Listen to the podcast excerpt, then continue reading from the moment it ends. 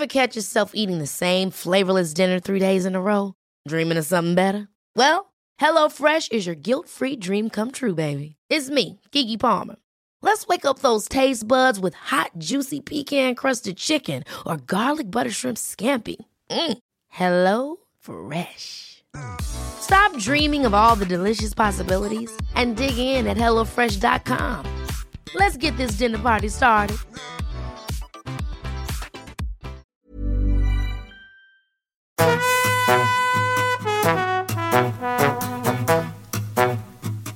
Estás escuchando De piel a cabeza.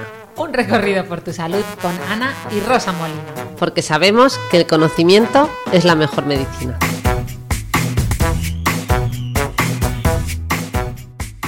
Hola a todos y bienvenidos a un nuevo episodio de De piel a cabeza. Y bueno, Rosa siempre me dice que deje de decir cuando tenemos invitados que tenemos a un invitado muy especial, porque siempre dices, Ana, siempre dices que tenemos a un invitado muy especial, eh, entonces van a pensar que, ninguno es especial, ¿no? Pero es que esta vez, esta vez, esta vez sí que tenemos a una invitada muy especial porque la historia que hay detrás de esto es muy bonita. Tenemos con nosotros a Soraya Garrán, voy a saludarla primero. Hola Soraya. Hola Ana, ¿qué tal estás?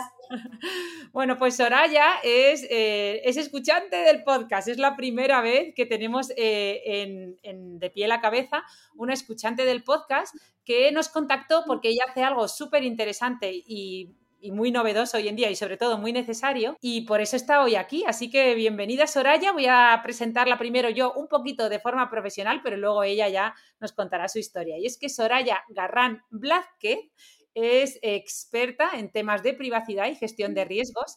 Ella trabaja en una multinacional a nivel global donde se carga de todo esto, pero es que además su trabajo, mm, digamos que se divide en, en dos vertientes. Además de hacer todo esto, pues ella es profesora universitaria y bueno, hace docencia en, en temas de huella digital y un montón de cosas más que nos, que nos contará ahora. Así que yo quiero que, que Soraya nos cuentes cómo, cómo, cómo fue tu historia, cómo terminaste haciendo esto tan, tan diferente y tan necesario hoy en día. Bueno, hola Ana, lo primero, estoy encantada de estar aquí hoy contigo. Me da mucha pena que Rosa no haya podido conectar, pero bueno, temas de agenda. Rosa, te echamos mucho de menos. Y bueno, yo soy experta en tema de privacidad y protección de datos y eh, gestión de riesgos. Yo soy originaria del País Vasco y bueno, pues decidí un poco salir de allí y venirme aquí a Madrid, que es donde estoy ahora mismo, pues para estudiar todo lo relacionado pues con temas de tecnología, privacidad, web, etcétera, que sean todo relacionado con el tema del, del derecho, porque yo en su día estudié derecho. Dicho esto, mi vida laboral empezó hace ya siete años y ha dado muchas vueltas. He estado básicamente trabajando en temas de sector bancario, en temas universitarios y en el sector hotelero. Y en paralelo, tal y como decía Ana, bueno, sí que es verdad que desde el 2018 estoy como docente, he colaborado ya con distintas instituciones educativas como docente de privacidad, ¿vale? Actualmente doy materias súper novedosas como evaluaciones de impacto, la implementación a nivel global del programa de privacidad, etcétera. Y además en paralelo, bueno, pues también estoy un poco actualizada publicando artículos, publicando otros cursitos también de privacidad, etcétera. Y luego ya un poco, este año estaba como un poco aburrida y me, al principio de año me uní a una ONG, el Camino de la Solidaridad, y estoy allí, bueno, pues trabajando con ellos, primero para ayudar personas y segundo, aportando un poquito mi granito de arena, ¿ok? Con todo lo que está relacionado con el tema de la privacidad en la ONG ayudándoles pues a hacer procesos, a cumplir con la norma, etcétera. Buah, qué interesante. Efectivamente, no os podéis imaginar. Le he tenido que pedir a Soraya que se presentase ella porque tengo aquí abierto, abierto su currículum en PDF y no os podéis imaginar. Bueno, es súper humilde porque todo lo que no ha dicho, tengo aquí todos los artículos que ha publicado, las charlas que da, bueno, todo todo su currículum, todo lo que ha estudiado los másters que ella no ha contado, pero la verdad es que es un gusto tener a una persona tan bien formada aquí con nosotras. Así que gracias. Y bueno, y respecto a lo de Rosa, es verdad que no se ha podido conectar hoy, pero como Soraya va a volver al, al podcast para hablarnos de temas de privacidad en el entorno sanitario, pues ella va a estar en ese siguiente episodio, o sea que no hay problema. Porque hoy Hoy vamos a hablar de un temazo que, como habréis visto en el título, vamos a hablar de huella digital. Yo siempre hablo de la única huella que yo conozco y es la huella estética, ¿vale? La huella estética ya sabéis que es un concepto del que se habla mucho recientemente y al que nos referimos los médicos cuando pues una persona que se ha realizado tratamientos estéticos va dejando una huella, ¿no? en su piel y eso se termina notando, no nos resulta una persona genuina o auténtica. Todos notamos que se ha hecho algo, ¿no? Esto era como muy obvio con con los tratamientos antiguos de siliconas, parafinas y materiales que no se reabsorbían y pensábamos que no iba a pasar con los nuevos materiales como el ácido hialurónico y todos estos rellenos más novedosos, ¿no? Pero hoy en día ya sabemos que también sucede, ¿no? Al final, siempre que hacemos modificaciones de, nuestra piel mediante inyecciones, rellenos, eh, tratamientos con toxina, botulínica, etcétera, pues esto va dejando una huella, ¿no? Lo que se llama la huella estética. Y bueno, obviamente hay muchas formas para minimizarla. Esta era la única huella que yo conocía, pero supongo que muchos sí conocéis lo que es la huella digital, que es algo similar, ¿no? Esa, esas intervenciones que vamos haciendo en el mundo online van dejando una huella, ¿no? Y es algo muy importante de lo, que, de lo que vamos a hablar hoy con Soraya. Pero antes de hablar de ello, y perdón todo este rollo, yo creo que tenemos que entender qué es exactamente la privacidad y la protección de datos, ¿verdad, Soraya? Correcto. Esto es, vamos, el punto de partida y ya a partir de aquí podemos ir moviéndonos hacia otros conceptos. Tenemos que tener claro que es un derecho que nos acompaña a todos por razón de nuestra condición, es decir, por el hecho simple de ser persona, ¿vale?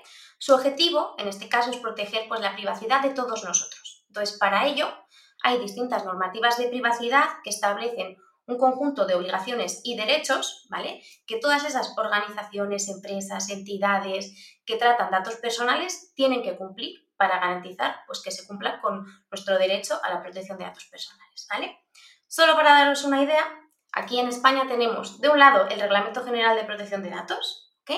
Y de otro lado la Ley Orgánica de Protección de Datos Personales y Garantía de los Derechos Digitales tranquilidad porque no vamos a entrar a hablar de leyes, ¿vale? Entonces vamos al punto que nos interesa a todos, ¿ok? Entonces, ya con esto tenemos que saber, ¿vale? Que es otra cosa que es fundamental para poder entender todo de lo que vamos a hablar ahora a continuación, es qué es un dato personal, que esta es un poco como la pregunta del millón, ¿no? ¿Qué es, qué no es? Entonces, un dato personal tenemos que tener claro que es cualquier información, ¿vale? Relativa a una persona física identificada o identificada. ¿Qué quiere decir esto? Que cuando hablamos de nombre, pues Soraya Barran eh, un email con el nombre. Esto es súper sencillo saber que, ojo, esto es un dato personal, ¿vale? Una fotografía en la que se vea por la típica foto de carné, ¿no? En la que nos vemos y dices, pues es esta persona y tú la reconoces, ¿ok? Aquí tenemos un poquito más de duda, ¿vale? Normalmente con aquellos que nos hacen identificables. Y aquí podríamos tener, por ejemplo, el caso del ADN, ¿vale? Que per se, como usuario normal, pues yo que no he estudiado medicina ni tengo ningún conocimiento técnico, no te puedo decir esta persona es X, Y, Z, pero una persona que sí que tiene esos conocimientos y herramientas puede descifrarlo y puede llegar a decir, pues mira, es esta persona concreta. Que esto es súper interesante, pues también al hilo de, pues, de todo lo relacionado con, los hospitales, etcétera, con cómo se, se procesa la información ahí, y esto es súper importante llegados a este punto. Yo creo que todos estamos cada vez más concienciados con el tema de la protección de datos personales, yo creo que todos lo hemos entendido, pero a mí como individuo, saber de todo esto, informarme y entender qué son los datos personales y la protección de datos, este derecho, ¿cómo me afecta? ¿Cómo me sirve? O sea, que es, un derecho más o realmente lo voy a poder poner en práctica? Pues aquí tenemos buenas noticias, ¿vale? Porque no es un derecho más, ¿vale? Es un derecho que nos permite tener control real sobre nuestros datos personales y decidir nosotros cómo las organizaciones los van a tratar, ¿vale? Entonces, para ello tenemos dos cosas a tener en consideración. La primera, que es informarse sobre el tratamiento de los datos antes de proporcionarlos. Aquí seguro que a ti te suena, Ana, cada vez que tienes un formulario web donde tienes que introducir un montón de información, normalmente abajo hay una casillita que dice, confirmo que he leído y aceptado la política de privacidad. La gente hace clic en la caja, pero nunca hace clic en la política normalmente. Aquí, con esas políticas, lo que hacemos los expertos es explicar a todos los individuos cómo se van a procesar los datos, para qué finalidades, si se van a enviar fuera del espacio económico europeo, un montón de tecnicismos que nos ayudan primero a saber y después a poder tomar la decisión si verdaderamente queremos proporcionar esos datos personales o no. Este es el primer paso. Y el segundo a tener en cuenta son los derechos de privacidad. Y es que las normativas de las que hablábamos antes son súper importantes porque nos dan herramientas para poder ejercer control real sobre nuestros datos. Y cuando hablo de control real, no me refiero a decir, oye, mira, pues voy a ver por dónde están mis datos. No, no, vamos a ver de qué estamos hablando. Y es que hay unos derechos tasados que nos permiten realmente ejercer este control. Y aquí tenemos el derecho de acceso. Y esto quiere decir que nos puedes, como usuario, ¿vale? Puedes solicitar y obtener información sobre qué datos personales están siendo tratados, el origen, o sea, si los has proporcionado tú o otra empresa, se los ha enviado a la empresa con la que estás contactando o ha sido eh, contactado, cómo se están utilizando y una copia de los mismos. Luego tenemos el de rectificación, que se basa en el hecho de que normalmente, imagínate, un caso práctico pequeñito, eh, nosotros tenemos en el banco una dirección eh, de casa dada y necesitamos modificarla porque nos hemos mudado. Y por si acaso nos llega una notificación del banco, que normalmente suelen ser importantes, entonces lo que hacemos es contactar al banco y decir, oye, mira, que quiero modificar y rectificar mi dato de la dirección. ¿Ok? Entonces nosotros iniciamos esa solicitud, en el banco la recibe, mm, nosotros nos autentificamos y decimos, oye, mira, pues soy Soraya Garrán, con estos datos concretos ellos verifican y proceden a modificar la información. Esto es súper importante porque el hecho de tener la información no actualizada puede suponer, suponer pues, que no recibamos una notificación importante, que no se pongan en contacto con nosotros. Por ejemplo, si estamos buscando trabajo y nos hemos cambiado de número de teléfono, perder una oportunidad laboral. Entonces, esto es algo que todo el mundo tiene que saber, que puede realizar esa acción ¿ok? con todas las empresas y actualizar sus datos. Otra consecuencia nefasta de esto es que te sigan llamando de compañías de tipo de luz y agua para ofrecerte ofertas y, tú ya te fuiste y tú dices, pero si yo ya no vivo en ese domicilio desde hace 10 años, ¿no? En ese típico piso que estuviste de alquiler y te siguen llamando, mire, le ofrecemos una oferta y, dices, por favor, den, quítese esa dirección ya de ahí, que yo ya no vivo ahí ni tengo contratado, o sea que... Totalmente de acuerdo contigo, lo que pasa es que ese tema, pues podríamos grabar otro podcast con el tema de las llamadas comerciales, porque eso es, eh, eso es otro brownie, como digo yo, que tenemos ahí en el tema de la privacidad y que tenemos que trabajar, pero nos vemos todos afectados. Luego tenemos el derecho de supresión, que básicamente es el derecho que tenemos de eliminar nuestros datos personales cuando ya no son necesarios para la finalidad para que fueron recogidos.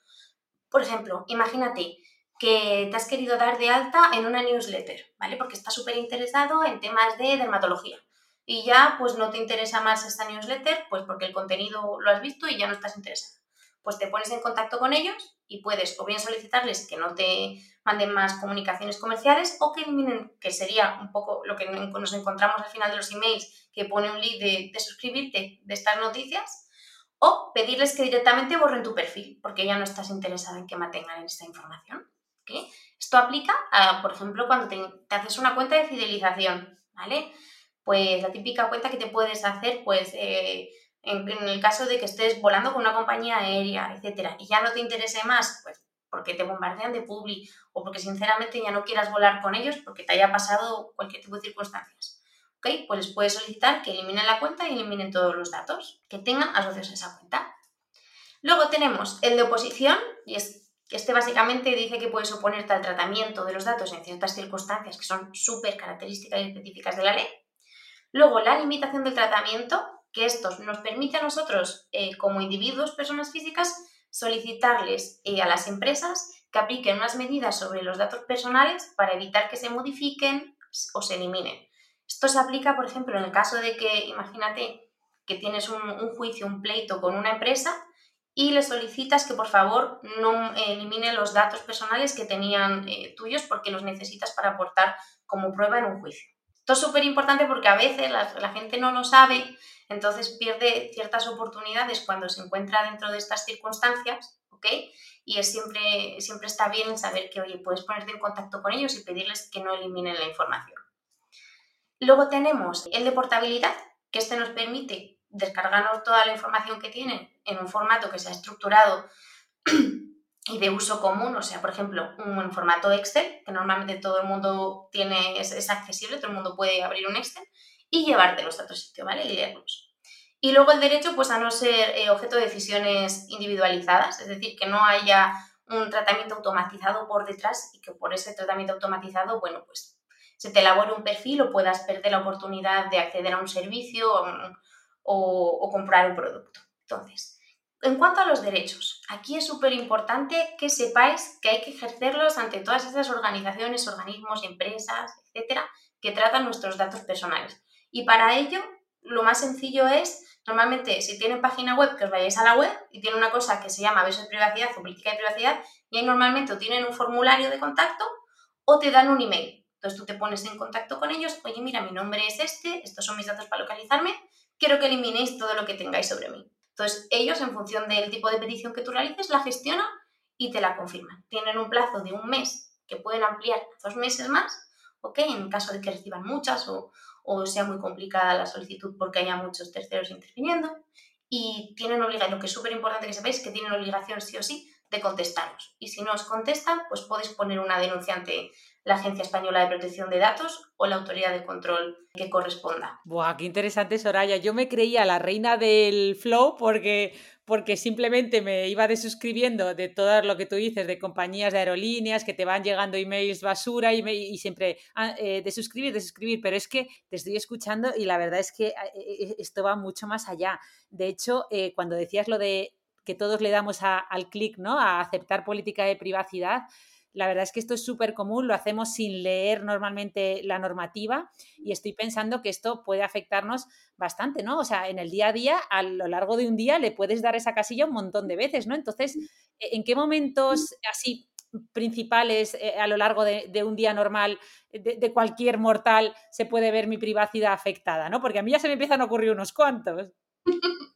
Bueno, pues yo diría, ¿vale? Que podríamos partir de la predisposición de que cada vez que facilitamos nuestros datos personales, eh, o bien a través de redes sociales, o a cualquier empresa, eh, o formularios online, etcétera, o que vayamos a una tienda y nos den un formulario físico y lo rellenemos. En todos estos casos se ve impactada nuestra privacidad. Aquí es hiper importante ser conscientes de que cada acción que realizamos, y por acción ya no me refiero a ir contestando cuestionarios, etcétera, sino también tema de likes, comentarios en redes sociales, visitas que hacemos a distintas webs, ¿ok? Porque estamos haciendo búsquedas, etcétera. Esto implica compartir información personal, como gustos, preferencias en función de las búsquedas que hemos realizado. Entonces, aquí se me ha ocurrido que quizá lo podríamos ver con un, con un ejemplillo, ¿vale? Imagínate que nosotras nos queremos ir a Roma, ¿vale? Entonces, ¿qué es lo primero que vamos a hacer? Pues es buscar Roma vuelos para ir hasta Roma y hoteles. Entonces, ya el buscador que estamos utilizando ya sabe que la persona que está detrás de ese ordenador está, tiene intención de ir en unas determinadas fechas a Roma de viaje. Entonces, ya a través de las cookies y bueno, otras tecnologías de seguimiento, etcétera, y la propia búsqueda, ya no sé si lo has notado, pero te empiezan un poco a bombardear con eh, bicicletas en Roma, mm, fritura en Roma, mmm, pasea por aquí, hace esto, eh, etcétera, sin tú haber buscado per se ese tipo de actividades en Roma. Entonces, todas estas, estas acciones que tú haces de ir buscando, etcétera, y muchas veces el no ir leyendo el tema de las cookies que te aparecen cada vez que, que te conectas a una página web, hacen, ¿vale? Que todas estas empresas vayan creando un perfil sobre ti relacionado pues, con tu viaje a Roma, más toda la información que tengan por otras trazabilidades que hayas hecho con tus dispositivos y tus cuentas y ya saben pues que tienes ciertos intereses, que quieres hacer un viaje y, que eres potencial cliente de determinados servicios o productos en Roma. Entonces, esto es algo que es súper importante que seamos conscientes de que ya no es el mero hecho de un cuestionario responder a, a unas preguntas que nos lanzan las empresas, sino que son todas esas pequeñas acciones del día a día que hacemos, el contenido en Instagram. Cada vez que nos gusta algo, ¿vale? Eh, la, la, famosa lupita, ¿no? En función de lo que nos gusta, pues nos van ofreciendo contenido o no. Pues esto, esto aplica a todo Internet y es súper importante que lo tengamos que lo tengamos en cuenta, que cada acción cuenta y cada acción nos define, es un poco lo que a mí siempre me gusta decir. Qué buen matiz y además esto es lo que mucha gente confunde con, con, lo de que nos escuchan, ¿no? Todo el mundo, no, es que mira, me ha salido, eh, voy a Roma y lo saben, lo saben, es que me escuchan, me escuchan. No, no necesitan escucharte de forma individual. Con el Big Data y toda esa gestión de datos que tú nos comentabas y con los algoritmos, directamente saben lo que, lo que estás buscando, lo que necesitas, ¿no? Yo tenía un compañero cuando era residente, fíjate que hace ya un montón de años, y me abrí el correo de Gmail y él, y él decía que no, que él, él tenía una VPN diferente, bueno, se abría correos raros que no estaban a su nombre. Bueno, era un obsesionado de todo esto y me decía, Ana, es que esto en el futuro, en el futuro me darás la razón, ya verás, en el futuro, ya, en el futuro, en el futuro, y al final, bueno, no, si me viera ahora que encima todo lo que yo, la pedazo huella digital que tengo que tener, porque encima comparto mucho contenido en redes sociales, tiene que alucinar. Entonces, para un poco lo que él me decía y para toda la gente que nos está escuchando, ¿cómo puede afectar a nuestro futuro toda la información que vamos compartiendo en nuestro día a día? ¿no? Entiendo que esta es la famosa huella digital, ¿no? Claro, aquí lo que tenemos que saber, ok, es que toda la información que compartimos en Internet, redes sociales, a través de emails, búsquedas, likes, comentarios, mm, posteo de imágenes, de vídeos, todo eso deja un rastro, ¿vale? Y ese rastro es lo que conocemos como huella digital, que es todo ese conjunto de información que está asociada a nosotros.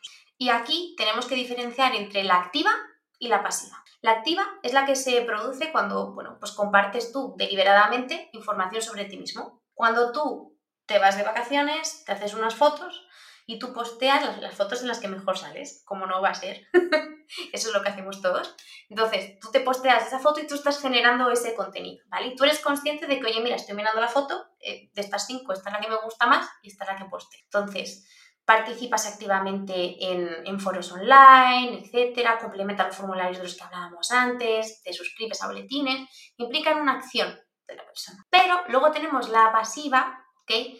Que es un poco aquí en la que la gente no, normalmente no está familiarizado con ella y quizá es más importante que la otra porque la desconocemos, entonces cuando desconoces algo tiendes a no tener control sobre ello, que es la que se crea cuando se recopila información sobre ti sin que seas consciente de ello. Entonces, aquí, cuando los sitios web recopilan información sobre cuántas veces visitas un sitio, ¿okay?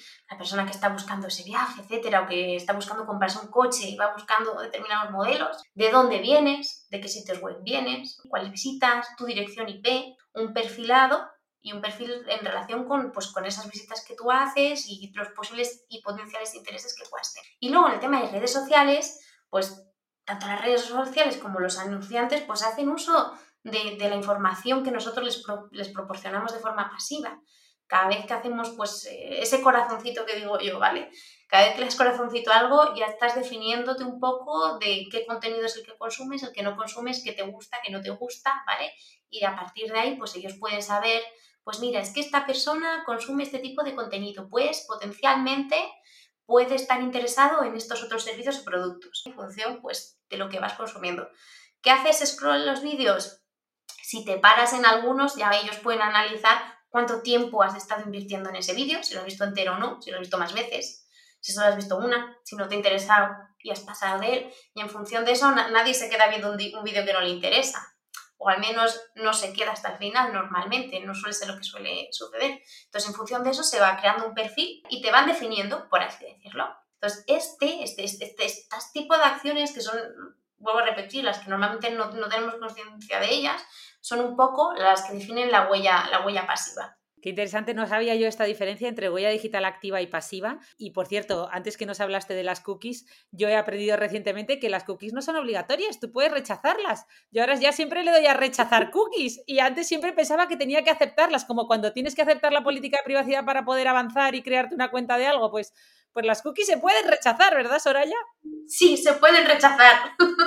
Yo ahora rechazo todas, siempre rechazar, rechazar. Pero bueno, volviendo al tema, hemos visto que efectivamente la huella digital va a tener un impacto incluso en nuestro futuro, pero también, también en nuestro día a día, ¿no? Y en nuestra reputación un poco en, línea, ¿no? E, esto es lo que los americanos llaman el online reputation, ¿no? Que, que, se hablan mucho de esto en los, eh, cuando he ido a cursos de marca personal, de redes sociales, de, de influencia online, se habla mucho del online reputation como algo bueno, pero también puede ser algo malo. Hace poco leí un artículo que decía nueve formas rápidas de cargarte tu reputación como médico a través de las redes sociales. Es decir, que también es fácil cargártela. Pues sí, aquí yo hablo un poco de carta de presentación. Y es que al final del día, pues todos los días, con esas acciones, contribuimos a formar nuestro retrato digital, vamos a llamarlo. Normalmente aquí sí que es verdad que para cargarte ciertas cosas suele ser un poco más la activa, por ejemplo, que publiques determinado contenido en, eh, en Twitter, bueno, en X ahora, ok, hagas ciertos comentarios, sí que es verdad que pueden en un futuro impactarte y puedes salir perjudicado pues por, por comentarios que hiciste hace, no sé, 10 años. Entonces, es un factor que, que puede determinar eh, la reputación de una persona en Internet. Entonces, el tema de las consecuencias es algo que siempre que antes que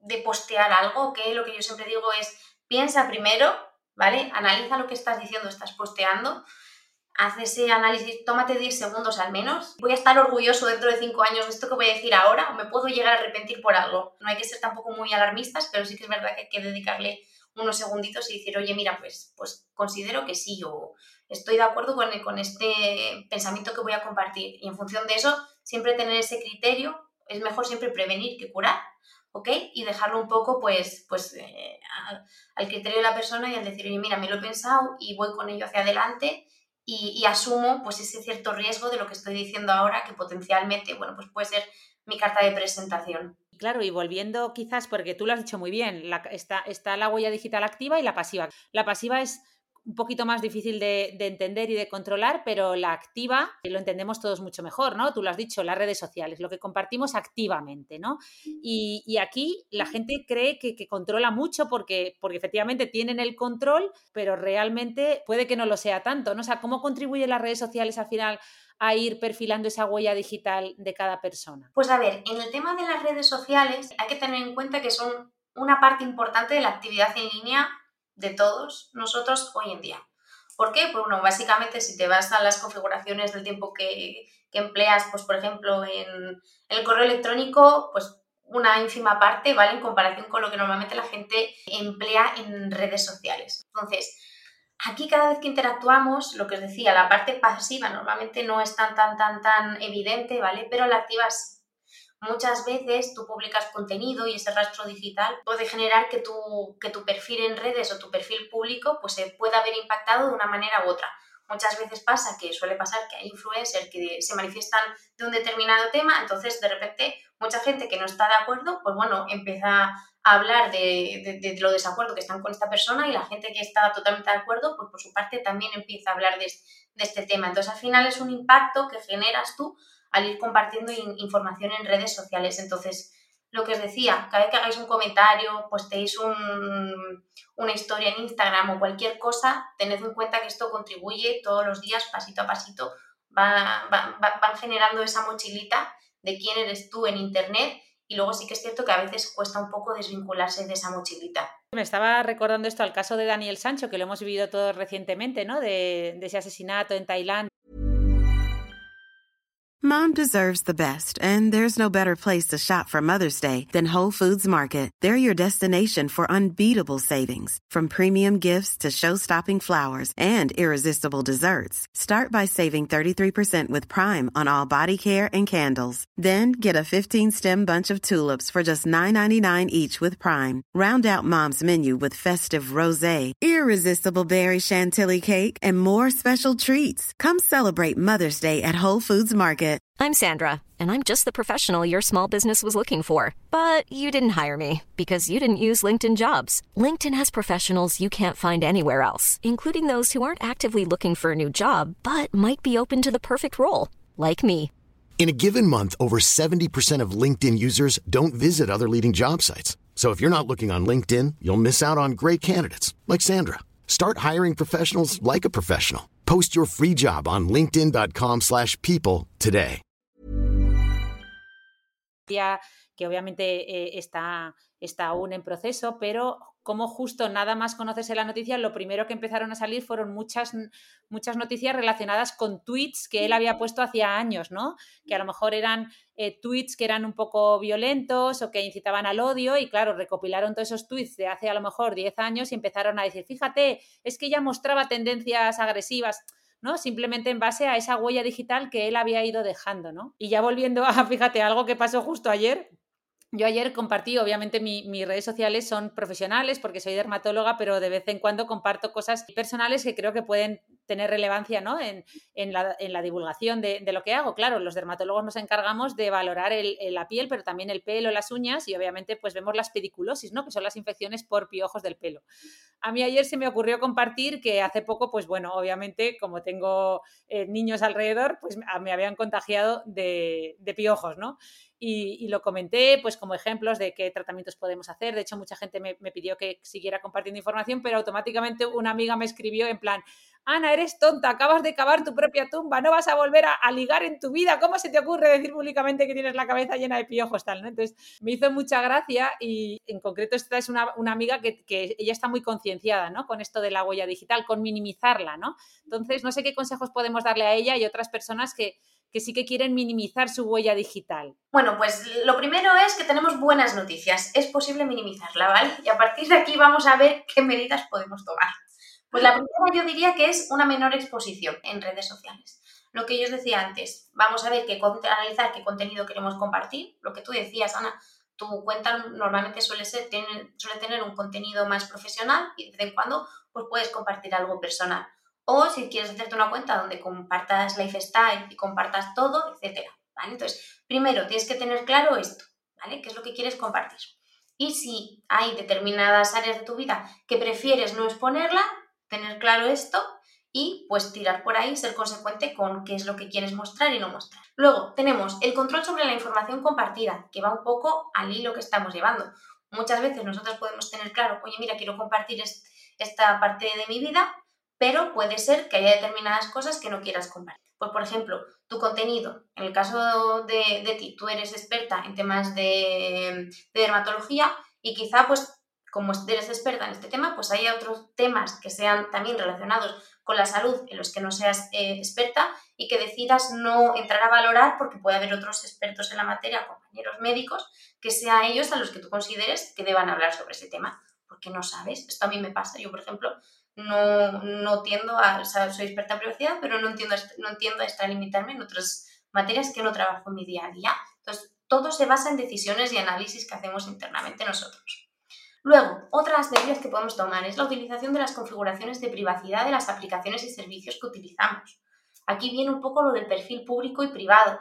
¿Qué esperamos? Yo, por ejemplo, en mi caso, eh, mi Instagram es totalmente privado. ¿vale? Yo lo tengo, lo que consumo muy poco, entonces genero también muy poco contenido, pero sí que es verdad pues que hay en, LinkedIn sí que estoy más abierta, entonces es una red profesional y comparto todo lo que tiene que ver, bueno, pues con mi profesión, con cositas que hago, etcétera. Entonces, tienes que decidir qué tipo de, de cuenta quieres tener y qué impacto puede tener esto en, ti, porque no es, lo no es lo mismo tener una cuenta privada que tener una cuenta pública a la que todo el mundo puede acceder y potencialmente pues, puede hacer comentarios sobre ello. Luego tenemos, por último, la no aceptación o eliminación de cookies.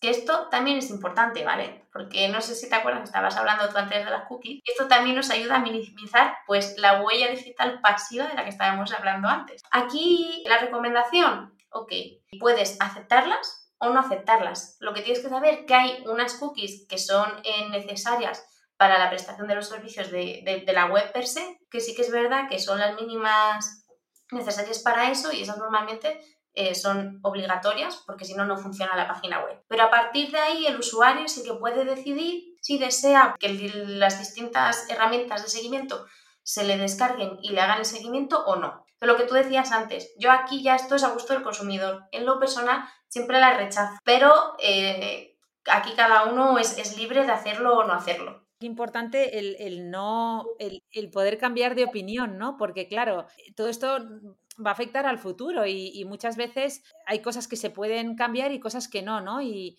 eso es lo que da un poquito más, más de miedo. Pues a ver, aquí lo que yo siempre digo es que tenemos que ser cuidadosos, porque si no somos cuidadosos, podemos llegar a tener la dificultad, lo que tú hablabas, para cambiar de opinión. Esto ya lo pongo un poco entre, entre, comillas, ¿vale? Y es que si tú ves comentarios, entras a, Twitter, X ahora mismo, y ves muchas veces sí que suele suceder con determinadas eh, personas públicas que en 2019 hicieron una afirmación eh, sobre determinado tema y ahora que estamos en 2023 han cambiado de opinión. Entonces, normalmente lo que suele suceder es que la gente saca a relucir aquellos comentarios que hicieron hace años. Y normal, lo que sucede es que nosotros vamos progresando y muchas veces vamos cambiando y vamos creciendo y vamos cambiando de opinión. Entonces, esto me pasa a mí, la Soraya de hace 10 años no es la misma Soraya de ahora y supongo que a ti, Ana, también te pasará algo parecido. Entonces, hay que tener mucho cuidado y lo que os decía antes al principio, de decir, oye, mira, voy a pensar, voy a ver qué, imagen quiero mostrar y en función de eso, comparto cierta información o cierto contenido. Sí, eso, lo malo es que es eso, lo que tú dices, como eres otra persona, la persona que pensaba hace 10 años, yo veo los primeros vídeos o las primeras mm, cosas que hacía cuando empecé en redes sociales, se me cae la cara de vergüenza, ¿no? Eh, pero en esos momentos, primero que eran otros tiempos, entonces eran un boom y funcionaban muy bien y iban muy bien y, y que, claro, yo también era otra, ¿no? Pero bueno, al final lo que está claro es que esto tiene un impacto en nuestra salud mental, pero sí que leía como hace poco mm, la, la empresa, bueno, Meta o Facebook o bueno, Mark Zuckerberg, ¿no? Para que nos eh, ellos sí que, sí que se han preocupado por esto, ¿no? Ellos sí que eh, es un debate abierto, un debate amplio de cómo esto impacta en la salud mental, sobre todo en los más jóvenes. Incluso hace poco lanzaron desde Facebook como una especie de, de puntuación, o sea, como por inteligencia artificial desarrollaron un algoritmo en el que los investigadores eran capaces de detectar determinados patrones de la conducta o de los comentarios que hacía una persona y en base a eso detectar señales incluso de pensamientos suicidas, ¿no? O sea, como ellos lo vendieron como una herramienta positiva de, bueno, pues cómo ayudar a detectar la salud mental de, los usuarios de, Facebook, de Instagram, de Meta en general, ¿no? Pero bueno, aunque al principio ellos lo vendieron como algo positivo, pues bueno, muchos eh, científicos pensaron que no era tan, tan buena idea, ¿no? Y, que al final se estaban un poco rozando esos límites de practicar un poco la medicina sin certificación y sin pruebas de que de que lo que están haciendo pues mm, puede no ser eh, tan beneficioso, incluso ser algo dañino, ¿no? O sea que, que es un, un, tema muy complejo, ¿verdad? Sobre todo en lo que a salud mental respecta. Sí, ahí hay que tener cuidado y sobre todo porque al final del día, un poco como comentábamos antes, lo que hacen es generar un perfil nuestro. Entonces, ok, eh, esta persona puede tener ciertos pensamientos, ¿son reales o no son reales? Esto para empezar, ¿vale? Verdaderamente esta persona tiene, tiene esta problemática o esta situación o no. Porque puede ser que ellos detecten por error que es verdad que esta persona tiene esta problemática y tú no tenerla. Y esto te puede impactar también a ti en tu futuro, porque han compartido ese perfil con X empresa o han hecho determinadas acciones y puedes perder oportunidades solo por el mero hecho de que se te ha hecho un perfil erróneo. No hay que perder nunca el norte y siempre tener un poco también eh, los temas de ética. Y con el tema del perfilado, pues es algo que, estamos trabajando mucho en temas de, privacidad y de protección de datos, pues para que la gente sepa que se le está haciendo un perfilado, que si no quieren tener un perfilado puedan decir, oye, mm, no quiero pasar por aquí, etcétera, y es, una lucha constante. Oye, pues eh, acabas de abrir un poco el melón, has, hablado de la ética, etcétera, y claro, no he podido evitar pensar en, en esos niños, ¿no? Porque al final tenemos un montón de niños, este es un debate y un melón del que se ha hablado ampliamente en redes sociales con muchas influencers de lifestyle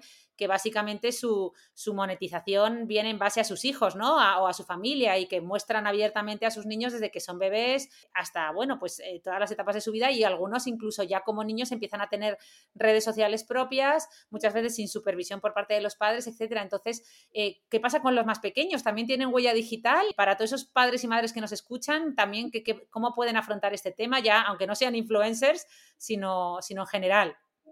Bueno, pues aquí padres, madres del mundo. es importante saber que todos, ¿vale? Los menores también, por supuesto, es que tienen huella digital. Y esto es muy importante porque muchas veces en determinadas edades su huella digital no solo depende de ellos mismos, como sucede con los adultos, sino que depende del contenido que los padres publican en redes sociales o en Internet en general. Que esto es lo que se denomina en inglés el setting, que es eh, la acción per se de compartir eh, datos o publicaciones de fotos o vídeos de nuestros hijos e hijas en Internet. Entonces, aquí lo más importante siempre es no perder de vista el derecho a la intimidad de los menores y velar siempre pues por sus intereses y su privacidad. Y llegado el momento, ok, y esto es algo que yo siempre recomiendo, es que hay que tener en cuenta su derecho a ser escuchados y respetar sus decisiones. Puede ser que en un momento dado, una vez que ya empiezan a ser ya adolescentes o bien quieran empezar a compartir contenido que los padres no les dejaban compartir o desean no compartir o no exponerse tanto en redes, por ejemplo, o en Internet y decir, oye, mira, pues preferiría tener un perfil más bajo y no, no, no quiero continuar esta exposición pública en Internet. Entonces, para mí, lo que es siempre básico es pensar en ellos, ¿vale? Ver qué es lo mejor para ellos y en el momento en el que ellos ya tengan esa edad, esa madurez para poder decidir y decir, oye, mira, esto quiero compartirlo y esto no, decir, oye, mira, pues nos sentamos todos juntos, lo hablamos, lo conversamos y llegamos pues, a un acuerdo de cómo, es lo, cómo lo vamos a gestionar y sobre todo respetar sus decisiones. En tema sociedad, ¿vale? Porque estamos hablando un poco padres y madres, ¿no? Pero también es algo que la, la sociedad lo tenemos que, lo tenemos también que trabajar, porque ya no solo son los padres y las madres, sino que la sociedad tiene que velar por, la seguridad de los menores en línea, pues por, promover un entorno digital seguro para la infancia, con concienciación y educación en casa, a mí en los colegios, a mí a veces me dicen, no digas eso al niño, pero el, niño tiene que saber, ¿sabes? Que si, si, cuelga contenido o publica una foto de un amiguito que no, el amiguito no quiere que sea publicada, oye, esto tiene consecuencias. Son niños, pero eh, en este sentido están en su día a día están jugando con un juego que, es la vida real y que en el futuro, pues bueno, puede tener un impacto. Entonces tienen que saber, sobre todo, respetar. Y luego, en tema de la industria, también eh, que tengan, bueno, pues las empresas una conciencia social en este sentido. Cada día hay más empresas, pues tipo TikTok, etcétera, que están más concienciadas con esto, que ponen más controles eh, para los menores, etcétera, pero esto es un trabajo que tenemos que continuar con él. Eh, me estoy acordando de una reunión con amigos que estábamos en el sofá los, eh, los amigos y, y, tenían al niño en el cuarto y de repente al cabo de las dos horas dice el padre, uy, está, está muy callado fulanito, ¿no? No voy a decir el nombre del niño, que tendría 7 u 8 años.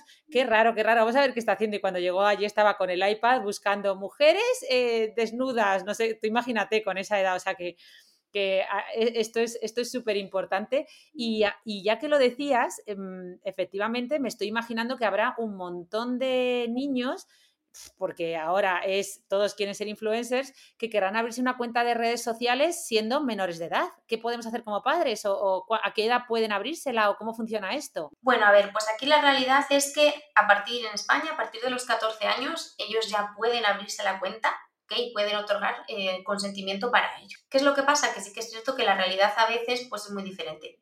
A veces lo que hacemos es que entregamos un dispositivo al niño a una edad muy temprana y entonces los niños, bueno, pues si no se implementan determinadas medidas, etcétera, pues puede ser que ellos generen sin nuestra autorización pues cuentas en redes sociales y comiencen a compartir contenido. Pero a partir de los 14 años sería un poco como ahí, por decir, eh, el tope en el que nosotros podríamos decirle, no, no, no te la puedes abrir. A partir de ahí ya pueden decidir. ¿Y, qué otras medidas podemos tomar como padres? Bueno, yo no soy, yo no tengo hijos, pero los padres que nos estén escuchando para proteger a, sus hijos de toda esta avalancha ¿no? que, se nos viene encima y que cada vez parece ser mayor de, de redes sociales, de huella digital. ¿Cómo podemos proteger a los menores, a nuestros hijos? Pues bueno, hay ciertas medidas que podemos tomar, ¿vale? La primera sería educación y concienciación, sobre todo en un uso responsable de las herramientas y medios que le ponemos a su disposición, que sepan qué es lo que tienen. Cuando tú le das un teléfono, que sepan que a partir de ahí pues tienen un mundo inmenso, ¿vale? En el que pueden acceder a un contenido enorme y publicar y generar ellos también contenido y ver qué contenido quieren publicar y generar. La comunicación es vamos, es un pilar básico. Hablar con ellos a diario y explicarle, pues, oye, mira, pues lo que os comentaba antes, no puedes subir un vídeo si la persona no quiere, hay determinadas cosas que no debes hacer. Explicarle los peligros de compartir dónde estás, qué estás haciendo, tus rutinas, etc. Esto ya no solo para menores, sino también para adultos, ¿vale? Es algo que es muy peligroso el decir, oye, mira, es que estoy aquí en este momento, porque tanto el decir estoy en este lugar concreto puede potencialmente hacer que alguien se acerque y puede gustarte más o menos, puede ser, pues en tu caso, Ana, que tú tienes mucho impacto en redes, eh, pues estoy eh, cenando en este restaurante y que venga gente seguidora y vaya a saludarte, o gente que quizá no tenga esa buena intención, ¿ok?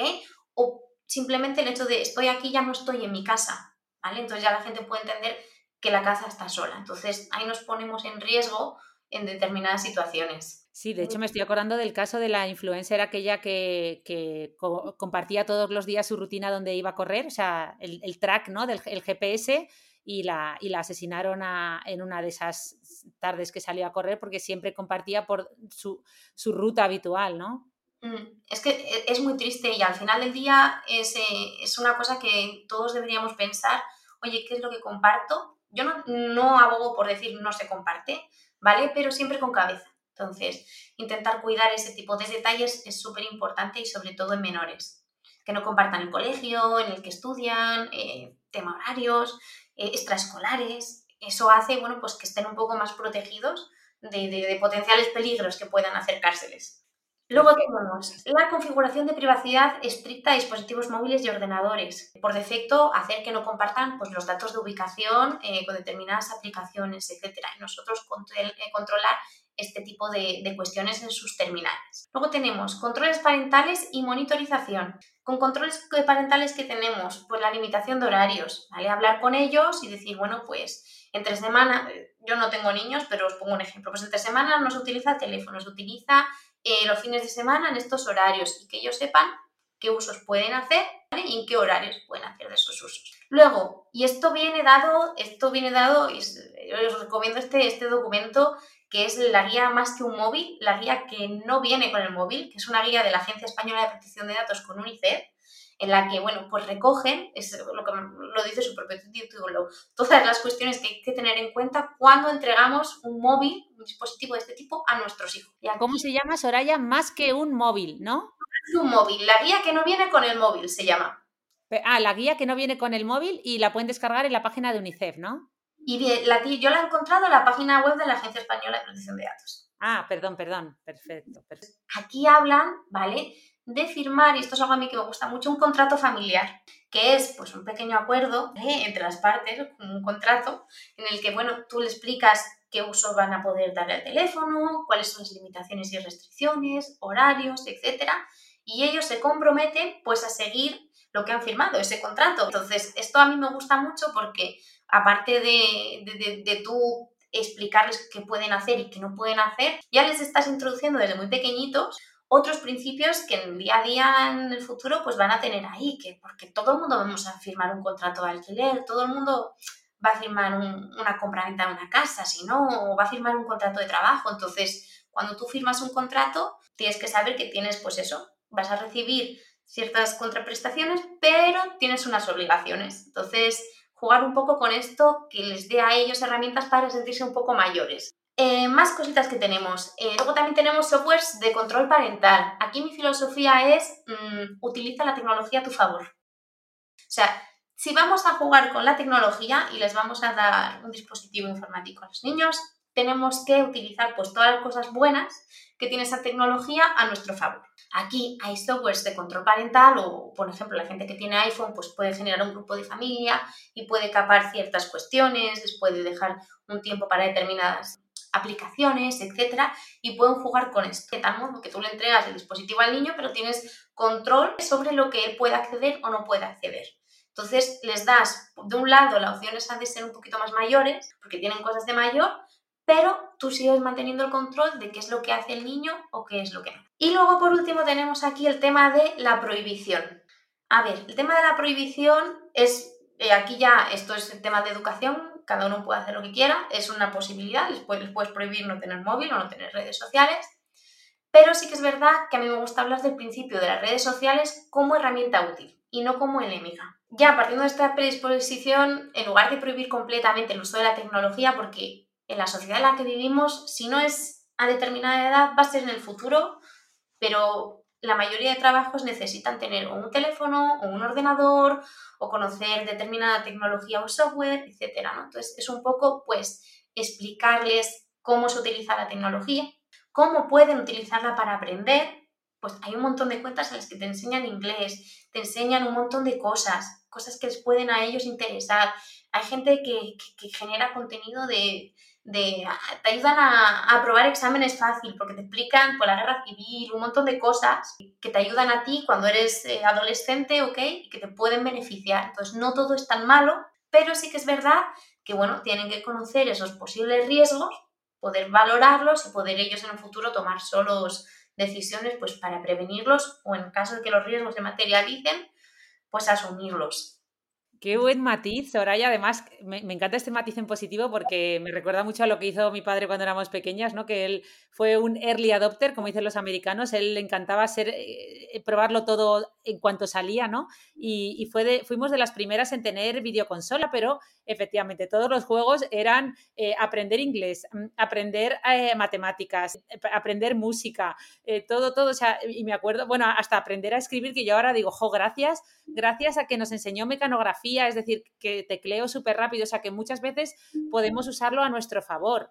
Eh, Mm. Y eso me parece un matiz súper bonito. Sí, a mí eso me encanta. O sea, yo, a ver, uno tiene que conocer, poder tomar pues de eso sus decisiones y utilizarlo en beneficio propio. Hay un montón de cosas que uno puede aprender a través de redes sociales, como con el podcast. Toda la gente que nos escucha aprende un montón sobre diferentes temas y eso es algo bueno, pues que te hace crecer como individuo, que hace crecer a la sociedad y que no es malo, pero hay que saber utilizarlo. Así que eso es un poco. Y una cosita que me quedaba un poco ahí en el tintero en relación con esto que estábamos hablando, ¿vale? Y es una, no es una cosa que me gusta, no, no me gusta alarmar a la gente, pero sí que considero que pues eso, todas las madres, padres, tutores legales tienen que saber que responden civilmente por los daños y perjuicios materiales y morales causados por las infracciones administrativas o delitos cometidos por los hijos, que son menores de edad, y también responden solidariamente a la multa por las infracciones a la norma, de la normativa de protección de datos que se les impone a los, a los hijos, que son o menores o mayores de 14 años. Entonces, esto también es algo que hay que tener en cuenta porque ya no es cojo, le doy un dispositivo y el niño está contento y hace sus cosas y trabaja y aprende, sino que también tenemos que tener en cuenta que hay que trabajar mucho con ellos, qué es lo que pueden hacer, qué es lo que no pueden hacer, qué límites hay, porque si no al final del día los padres o los tutores legales son los responsables de todas esas acciones que no hemos intentado prevenir. Y es algo que normalmente no se habla mucho de ello, insisto, no es una alarma, no es por alarmar, pero sí que hay que tenerlo en cuenta eh, porque al final, pues eso, no sabemos muy bien qué es lo que hacen y siempre hay que intentar educar y concienciar para, para que no, no falten el respeto a nadie. Y lo que yo digo siempre es un poco, eh, piensa qué es lo que te gustaría que te hiciesen a ti antes de, antes de subir pues, una foto o un vídeo. ¿Estarías cómodo? ¿Te gustaría? Y con un poco de sentido común, intentar que el contenido que generan y el uso que le dan a estos dispositivos y a las redes sea el, el mejor posible. Buah, pues súper interesante. Seguro que, bueno, eh, ahora le voy a pedir a Soraya que nos diga alguna, algún take home message, como dicen los americanos, alguna idea principal como conclusión para llevarnos a casa. Pues a ver, lo primero, hay que saber que es crucial ser consciente de cómo todas nuestras acciones que realizamos en línea, en redes sociales, en internet, etcétera, pues pueden contribuir a nuestra huella digital y por ende afectar tanto a nuestro presente como al futuro. Entonces es indispensable pues tomar todas esas medidas que nos ayudan a gestionar qué es lo que vamos a hacer y el impacto que podemos tener en, en, nuestro futuro con esas acciones. Luego, la educación y concienciación como mejor arma de protección en redes sociales e Internet para nuestros hijos e hijas. Por favor, a todo el mundo les animo, eh, descargaros las guías, hay más contenido de la agencia, eh, hay muchísimo contenido en Internet que nos ayuda, pues eso, nos da tips, ideas, etcétera, de cómo afrontar este reto, porque al final es un reto, el monstruo de las redes sociales cambia tan rápido, ¿ok? Pero os animo a que los visitéis y estéis siempre informados. Y luego la última, que está, para mí es básica, es que antes de compartir o comentar, dale una vuelta una vez más. Antes de postear cualquier foto, aparte de mirar que uno esté divino y salga bien y no tenga nada movido, ver el contenido, ver qué, comentario estás haciendo, ponerte también un poco en, en, la piel del otro y no faltar el respeto, etcétera, por ejemplo, y, darle una vueltecilla antes de compartir cualquier contenido. Oh, pues me quedo con esta idea, me ha encantado. ¿Cómo era? Antes de compartir o comentar, dale una vuelta una vez más. a, lo que, a lo que sí que os pido es que no le deis muchas vueltas a dejarnos cinco estrellitas si os ha gustado este episodio. Y claro, normalmente Soraya siempre terminamos diciéndole al, a nuestro invitado que dónde le podemos encontrar. Sobre todo nos suelen decir pues una, una dirección, una cuenta de redes sociales, pero no sé en tu caso dónde te podemos encontrar porque tu huella no sé cómo será de amplia. en LinkedIn, entiendo. Sí, a mí me podéis encontrar en LinkedIn como Soraya Garran Blázquez. Ahí suelo postear cositas, ¿vale? No, no, no solo cosas de, privacidad, sino también pues, recomendaciones, etcétera. Y básicamente es donde más activa estoy. Entonces creo que va a ser la mejor manera. Siempre estoy abierta a que todo el mundo que me contacta pues, con dudas, comentarios, etcétera, eh, suelo contestar bastante rápido, a pesar de que hago muchas cosas a lo largo del día, pero vamos, cualquier comentario, duda, lo que sea, es bienvenida. Pues nada, yo como conclusión de este podcast me quedo con esa parte tan positiva, ese mensaje positivo que nos transmitías, de ver todo este mundo online, todas estas innovaciones, toda esta novedad que se, que se nos viene encima como algo positivo, como algo que nos puede traer muchas cosas buenas. Una de ellas ha sido que nosotros hace unos años decidimos empezar este podcast y ahora fíjate, hemos conocido a escuchantes como Soraya que, que hemos tenido el orgullo de entrevistar y que nos ha enseñado tanto. Así que, que muchísimas gracias a ti, muchísimas gracias a todos los que estáis detrás de los micrófonos y nos escuchamos el próximo viernes. Hasta luego.